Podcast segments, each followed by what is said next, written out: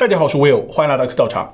故事发生在都安，其全称都安瑶族自治县，隶属于广西壮族自治区河池市，地处云贵高原与广西盆地间的过渡斜坡，是全国岩溶地貌、喀斯特地貌最为典型的地区之一。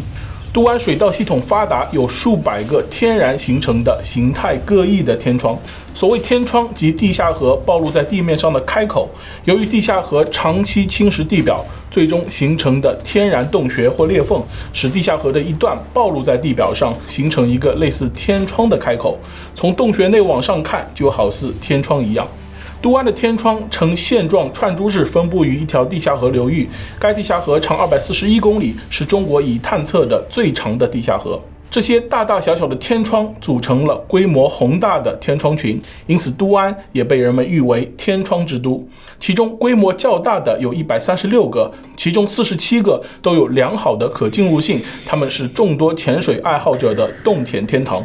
早在上世纪八十年代，就有一支来自英国的探险队来到都安，对部分天窗进行了勘探。二零一一年，法国人皮埃尔·埃里克带领团队来到都安，多次潜入都安天窗，他们被这里奇幻的景色所吸引。一年后，再次回到这里，潜水到达了一百二十一米深处。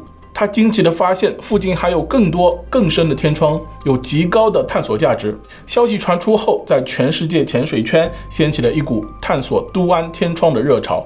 后来，探索者们发现了一块宝地，它就是九盾天窗。它位于大兴乡九盾村的澄江流域上游，由四个斜井式天窗组成的天窗群，每个天窗近似圆形，直径十四米至二十六米。从表面来看，九盾天窗似乎并没有什么特别的地方。然而实际情况并非如此。九盾天窗的水下情况十分复杂，它是亚洲最深的水下洞穴，有“水下珠穆朗玛峰”的美称。九盾天窗整体结构呈一个大大的 Y 形，分北洞和南洞。从这张图来看，左侧是北洞，右侧是南洞。若从北洞进入，入口位于水下四十米处，进入后是一段横向的洞道。之后是五十米至一百二十米的直井洞道，非常狭窄；一百二十米至一百七十米是斜坡，一百七十米以下是一段直井，二百一十五米的地方则出现南北两条分叉。若从南洞进入，洞口位于水下三十米处，之后是一条略微倾斜的洞道，之后再到达直井，最后到达分叉口，再往下就没有人探索过了。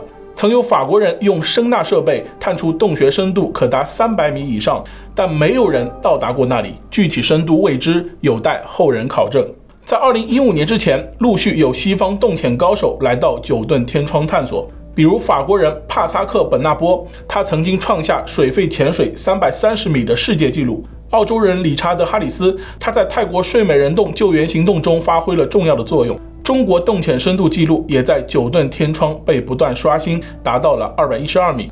有不少洞潜爱好者也纷纷来到了九盾天窗，想要亲自探索这神秘的水下世界。其中有一位来自中国的潜水员韩挺，韩挺绰号老猫，一九七六年十月出生于浙江湖州，是一名资深的技术潜水员，因其出色的技术而被圈内人敬称“猫神”。两千年时，他在菲律宾首次接触潜水，随后彻底着了迷。十年后，他开始走上专业潜水之路，创立了杭州蓝旗潜水俱乐部。随着下水次数增多，潜水经验越来越丰富，还担任过演员吴京的潜水导师。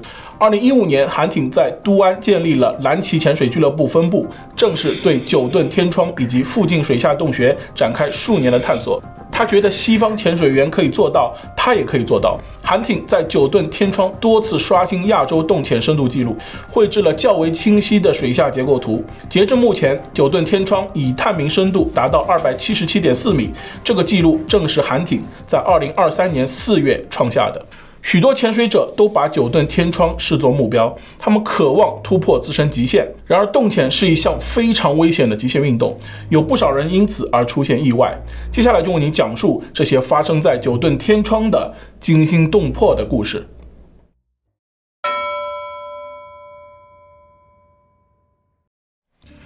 二零一四年的四月十八日，这天是个星期五，九盾天窗已经下了好几天的雨，这天天气也并不好。中午时分，天空仍然层云笼罩，不见阳光。有两名潜水员正在岸边检查设备，跃跃欲试，准备下水。这两人分别是三十四岁的王涛和三十二岁的王远，他们是多年的潜水搭档，都来自深圳同一家水下探索俱乐部，有丰富的洞潜经验，曾多次探索九段天窗，最深的一次潜到了一百二十二米深度。他们此行的目的与这里发生的另一件事有关。就在一个月前，二零一四年三月。法国洞穴潜水员帕萨科与芬兰资深潜水员米亚在九顿天窗取得了一项成绩。这次，他们成功将北洞布线延伸至一百六十四米，刷新了中国洞潜的最深纪录。上一个纪录一百二十八米也是他们在这里创下的。在泉水圈下潜到一定深度后，要做一件关键的事，那就是布线。一般来说，只要下了深度就要布线，哪怕只延伸几米，也会从别人布线的末端延伸下去，打结后剪去，放上箭头标，以证明自己来过这里，展示此行的探索成就，还可以协助后来人继续深入。远在他省的王涛、王远二人听闻中国洞潜纪录被打破后，大为振奋。趁着帕萨科还未离开，他们赶紧收拾行囊，赶赴广西，专程向他请教洞穴深潜经验。在当时，帕萨科还是水肺潜水三百三十米的世界纪录保持者。该纪录后来被埃及人艾哈迈德·加布尔刷新。对两人的来访，帕萨科很是热情，将洞穴深潜的经验无私分享，给出了不少有价值的建议。最终，王涛、王远决定以一百七七十米的深度作为目标，挑战中国洞潜的一百六十米深度记录。他们原定在菲律宾开放海域进行一次一百五十米深度的试潜，但王涛工作繁忙，无法到国外训练，他们只好相约来到九段天窗展开挑战。当天，两人的朋友周佩也来到了九段天窗。周佩也是一名潜水爱好者，但他没有深度潜水的经验。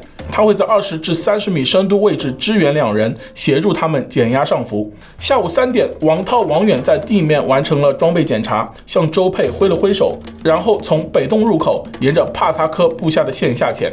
这一过程十分顺利。二十一分钟后，他们成功抵达了一百七十米深度的目标。停留一分钟后，两人便开始按计划减压上浮，而这也是水肺潜水最难的地方。所谓水肺潜水，指潜水员携带自己式呼吸装备进行的潜水运动。在水中，每下潜十米便会增加一个大气压。潜水时，潜水员需要通过随身携带的气瓶补充气体，保证机体在水下的正常运作。随着下潜深度提高，人体受到的压力增大，潜水员吸入的气体在血液中的溶解度也会增加。与之相反，在上浮的时候，受到的压力随之降低。如果上浮过快，气体的溶解度降低，溶解在血液中的气体来不及随呼吸排出体外，容易在血液里形成气泡，导致减压病。因此，不仅下潜考验潜水员的技术，减压上浮时更考验潜水员的技术。王涛和王远小心翼翼地减压上浮，然而意想不到的情况还是发生了。在上升到大约一百三十米深度的位置时，引导绳不知什么原因突然从视野中消失，两人不由脊背发凉，心中慌乱。经过一番摸索，他们终于找到了垂落的引导绳。然而，王涛突然发现自己的气瓶耗尽，只剩下王远一个气瓶可用。在危难面前，王远决定和王涛共享气瓶，两人互相扶持着继续上浮。气瓶中的气体越来越少，两人逐渐有些体力不支。上升到九十米深度时，距离预先放置的阶段瓶已经不远，很快就能脱离险境。但就在此时，王涛突然失去意识，不受控制地往外飘走。王远连忙伸手，却没有抓住。只在低头抬头的一瞬间，王涛就消失在了视野中。更糟糕的是，气瓶中的气体所剩不多，王远不敢离开引导绳太远。他抑制住内心的恐惧，一边上浮，一边寻找王涛。然而却没有发现。到了阶段瓶放置处时，王远换上了新的气瓶，返回九十米深度寻找王涛。但水下的能见度很低，阶段瓶并不能支撑他停留太久。稍作思考后，王远不得不放弃寻找同伴，继续减压上浮。后来与周佩会合，上岸后，他们立刻报告了同伴的失踪。当时正好有一支法国潜水队在都安潜水，接到消息后，他们决定帮助搜寻。次日上午九点，六名法国潜水专家开始了搜寻工作。历经两小时，潜水队在水下五十一米的地方找到了王涛，并将他打捞上岸。这件事在中国潜水圈引起了轰动，同时也引发了一些争议。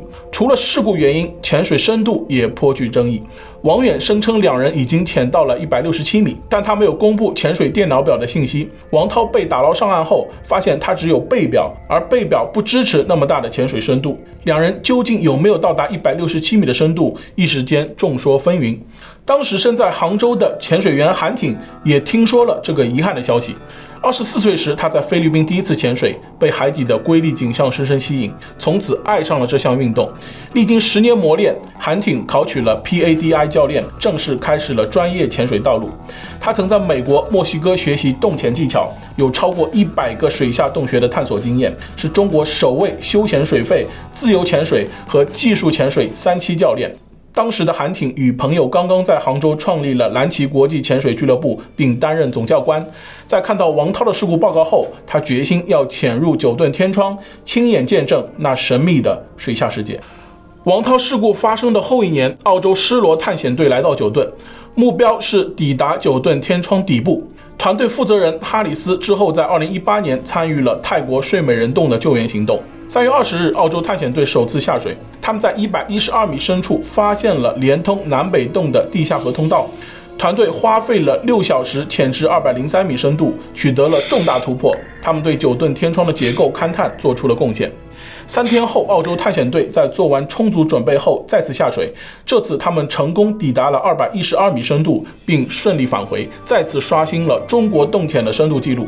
通过这次观察结果，他们推测九吨天窗的水下结构呈 H 型，深度可能远不止两百米深。至于究竟深多少，底下还有什么，有待后者继续挖掘。这一年，韩挺来到了广西都安。眼前的九吨天窗，在农田与树林间，水色澄净透亮，好似一颗晶莹剔透的蓝宝石，又好似一只深邃的眼瞳，散发着无限的秘密，令他深深着迷。王涛事故的细节，无人探明的水下结构，都在静静地等待人们挖掘。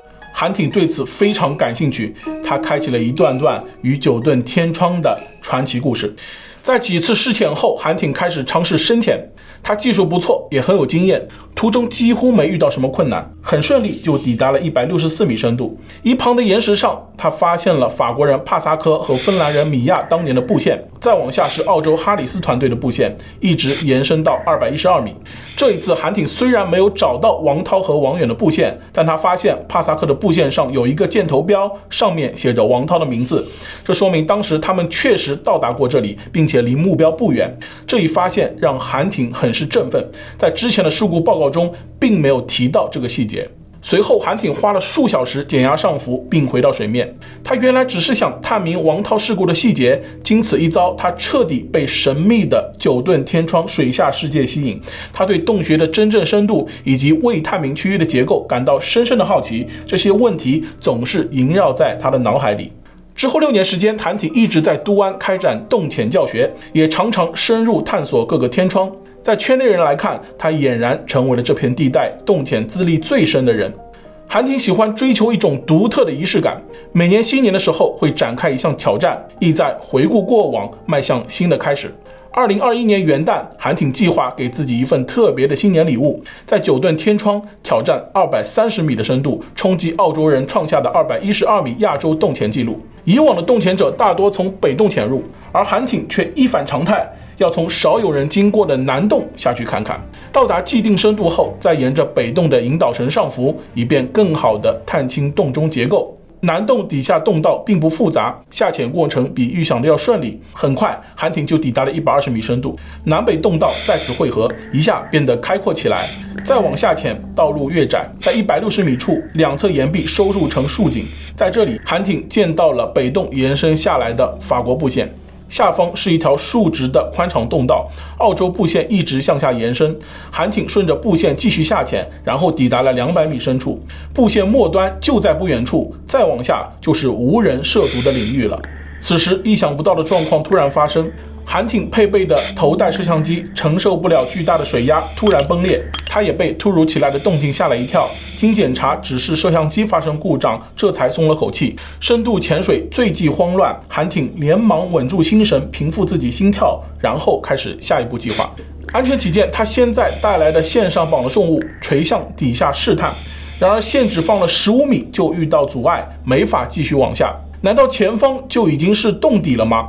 韩挺迫不及待地想下去看看。他又瞄了眼潜水电脑表，离预计返回的时间还有一会，未知的前路在召唤。韩挺顺着北侧岩壁继续下潜，漆黑的深水中只有探照灯的微光，他小心翼翼地摸索着。又下潜了十五米，此时位置是二百一十五米。出乎他的意料，眼前竟然不是洞底，而又出现了两条岔路。韩挺计划是到达深度后从北洞返回。他沿着北分岔路继续向下探索，大约深入二十米。由于计划时间所剩无几，为了安全，他暂时放弃探索，在岩壁上系好线，绑好箭头标后，开始减压上浮。几小时后，韩挺成功浮出水面。根据潜水电脑表记录，他总耗时十一小时，最深下潜至二百三十四米深度，创下了新的洞潜深度的亚洲纪录。后来，韩挺根据这次的探险结果，手绘了九顿天窗南北洞的水下结构图，为后来的洞潜者提供了宝贵的参考。随着韩挺创下新的亚洲纪录，有越来越多潜水爱好者慕名来到九顿天窗一探究竟。但潜水本身就很危险，更不用说动潜了。陆续有不少人在九顿天窗百米深处不幸身亡，普通人没法下水搜救，必须要由经验丰富的潜水员去做。韩挺凭借精湛的技术和对九盾天窗的熟知，一次次的参与搜救，把遇难者从幽深的水下洞穴里带回地面。其中一位遇难者是韩挺的潜伴，他名叫董杰。董杰也是一名技术潜水员。二零二一年九月，他与一位名叫紫薇的女潜水员来到九吨天窗，两人下水后计划探索一百二十米深度的一处平台，却在途中不幸遇难。韩挺怀着复杂的心情承担了这次事故搜救，并成功将二人的遗体从九十六米深度的岔洞里带出。在都安的其他水下洞穴里，这样的故事还有很多，这也让韩挺感慨万千。他总是说。探险也好，潜水也好，安全回来才是成功的。只有这样，才能把有价值的探索经验给到后人，否则就仅仅是一次冒险而已。而韩挺也并不因在九顿天窗取得的成就止步不前。自2021年打破亚洲洞潜纪录后，他总是对未能探索的洞穴最深处念念不忘。他日复一日地做着教学和练习，并制定了更完备的洞穴深潜计划。想要潜到更深的地方，上浮池的安全减压是一大难题。潜水员必须采用严格的减压手段来降低风险，比如用均匀缓慢的速度上浮，经过反复的上浮、停留、再上浮、再停留，逐步充分的释放溶于体内的气体，直到安全返回地面。另外，随着潜水深度的增加，所需的减压时间也大大增加。由于气瓶中的气体有限，因此潜水员往往会尽可能的快速下潜至目标深度，给减压上浮留下充裕的时间。在这次挑战中，韩挺设定了一个目标：二百七十至二百九十米。为了突破自己极限，他独创一套减压方案。目前的深水潜水大多会使用氦、氮、氧混合气瓶，而韩挺还在其中增加了氖气。由于其低密度和低粘度的特性，有助于压力释放并降低呼吸阻力，从而有效降低潜水员的体力消耗。另外，韩挺还首次将水下帐篷辅助完成减压。帐篷搭建于水下十米处，内可容纳三人。两名支援队友在帐篷内等候，协助他上浮时完成最后一次减压。这也是本次挑战减压时间最长、减压用气最复杂、减压难度最大的深度。在做完一切准备工作后，韩挺正式对新的深度发起挑战。二零二三年四月二十六日，这天是个星期三，九顿天窗天气晴朗，清澈的水面泛着莹莹的蓝光。韩挺和他的支援团队正在进行最后的调试，支援队友纷纷给韩挺打气，预祝他挑战成功。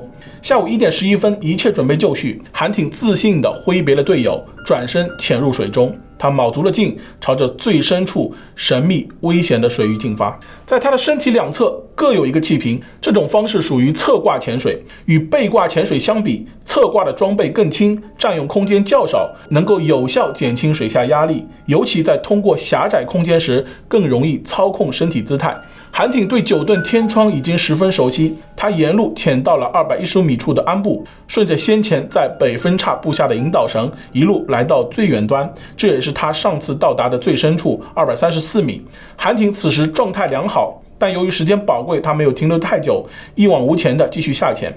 自2021年以来，还没有人打破他在九盾天窗创下的记录。面对从未有人涉足的水下世界，每一个细小的失误都可能付出生命的代价。韩挺当然知道这些，在探照灯下，他小心翼翼地摸索，同时也感受着这里散发的每一份神秘感。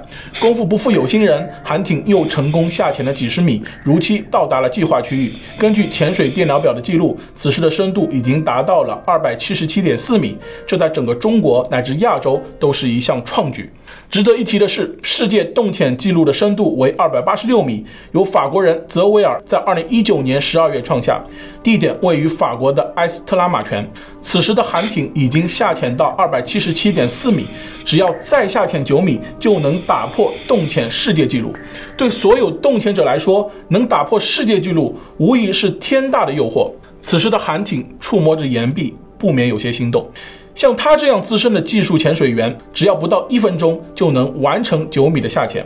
然而，这里距离水面已经有二百七十七米，所受到的大气压是地面的二十八倍。如果多一分钟下潜，后面就要多一个半小时减压时间，这已经远远超出了原来的计划。对韩艇和支援团队来说，都是极大的挑战。韩挺看了看潜水电脑表，返程时间已经到了。他放弃了世界纪录的诱惑，决定不再继续下潜。接着，他在原地布线。打劫、放箭头标，证明自己真的来过这里。随后，他按照原计划开始了阶段性减压上浮。由于计划制定周密，上浮过程十分顺利。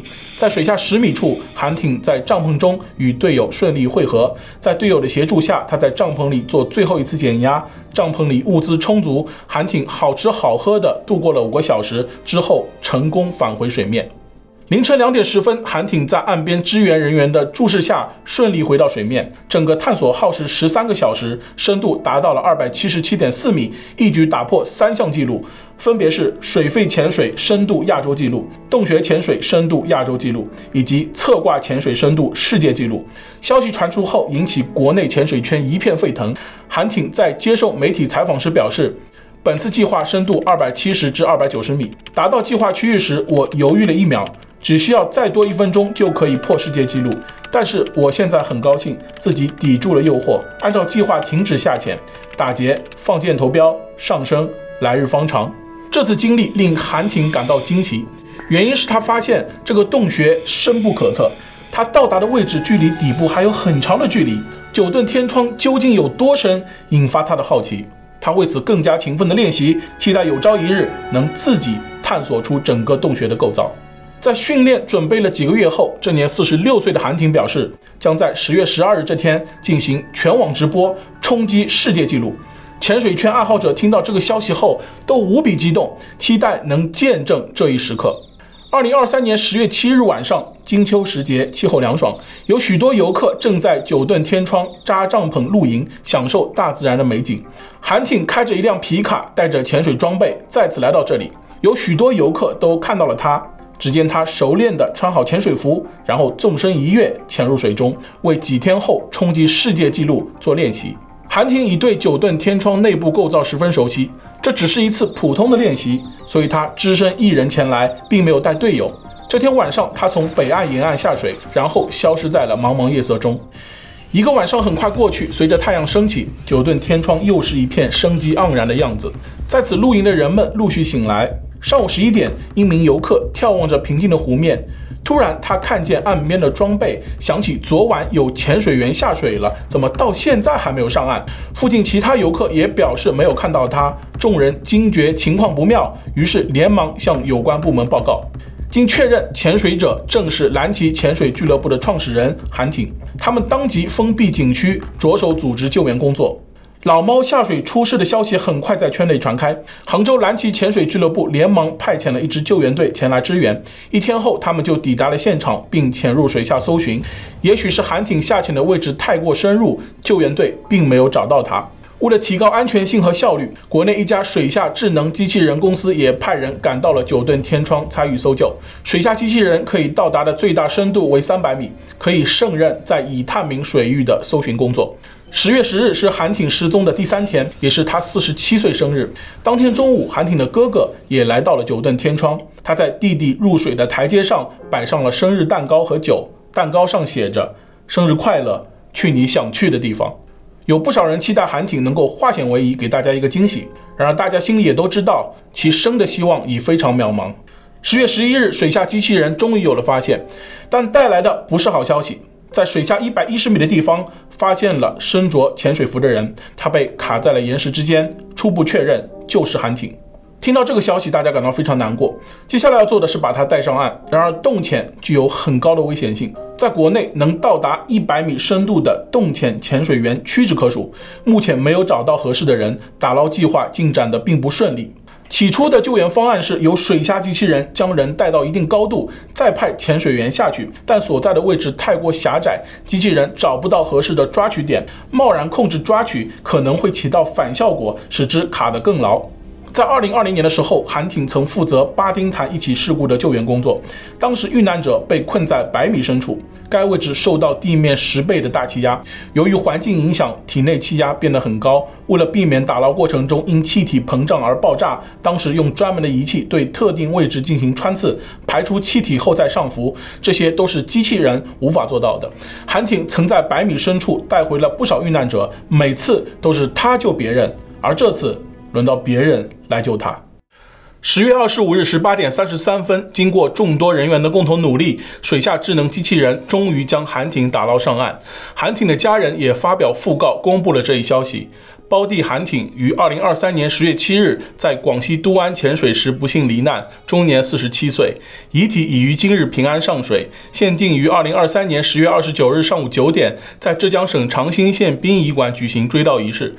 十月二十七日起接受各方友好吊唁，遵从慈父张吉祥、慈母韩素芳意愿，谢绝礼金馈赠，哀此訃闻。在历史的长河中，人类从未停下探索未知的步伐。从头顶的星空到脚下的深海，世上无数隐秘的角落都吸引着人们的目光。古往今来的探险者们不惜用生命拓宽人类足迹，犹如点点星烛，为后人拨开笼罩未知的迷雾。作为国内杰出的潜水员，亚洲潜水第一人，韩挺也将他的人生倾注在对自然的探索之中。世事无常，谨慎如他，也难逃意外发生。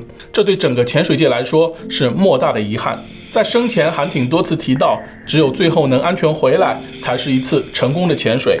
然而，无论这次成功与失败，韩挺都是当之无愧的勇士。愿老猫一路走好。